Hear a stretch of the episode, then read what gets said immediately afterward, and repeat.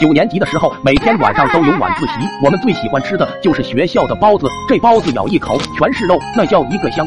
每当吃饭的铃声响起，所有人都抢着往食堂跑，因为去晚了的人是吃不到包子的。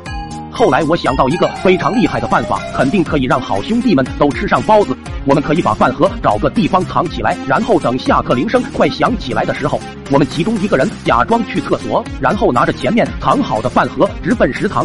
大家都很赞同我的想法。二狗说：“方法是你提出来的，这次先出去的人一定不能是我。”我不屑的瞥了他一眼：“你小子就是个怂包，这次我一定会成功的，你们就等着吃包子吧。”这天是决定计谋成败的一天，我提前十分钟以肚子疼为理由要去厕所，老师当然是同意了。我不慌不忙的走出教室门的同时，依稀看见了小伙伴们对我演技的肯定。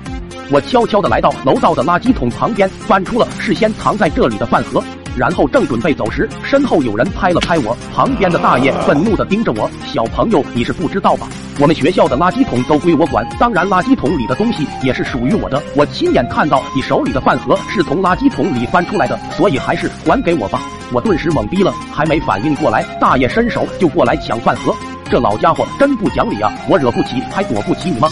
三十六计，跑为上计。可是大爷老当益壮，居然追了上来，一时间居然难分胜负。不过没多久，我就把大爷甩开了。我正高兴着呢，看到了迎面向我走来的班主任。要是被他抓到，我提前去食堂吃饭，那可就死定了。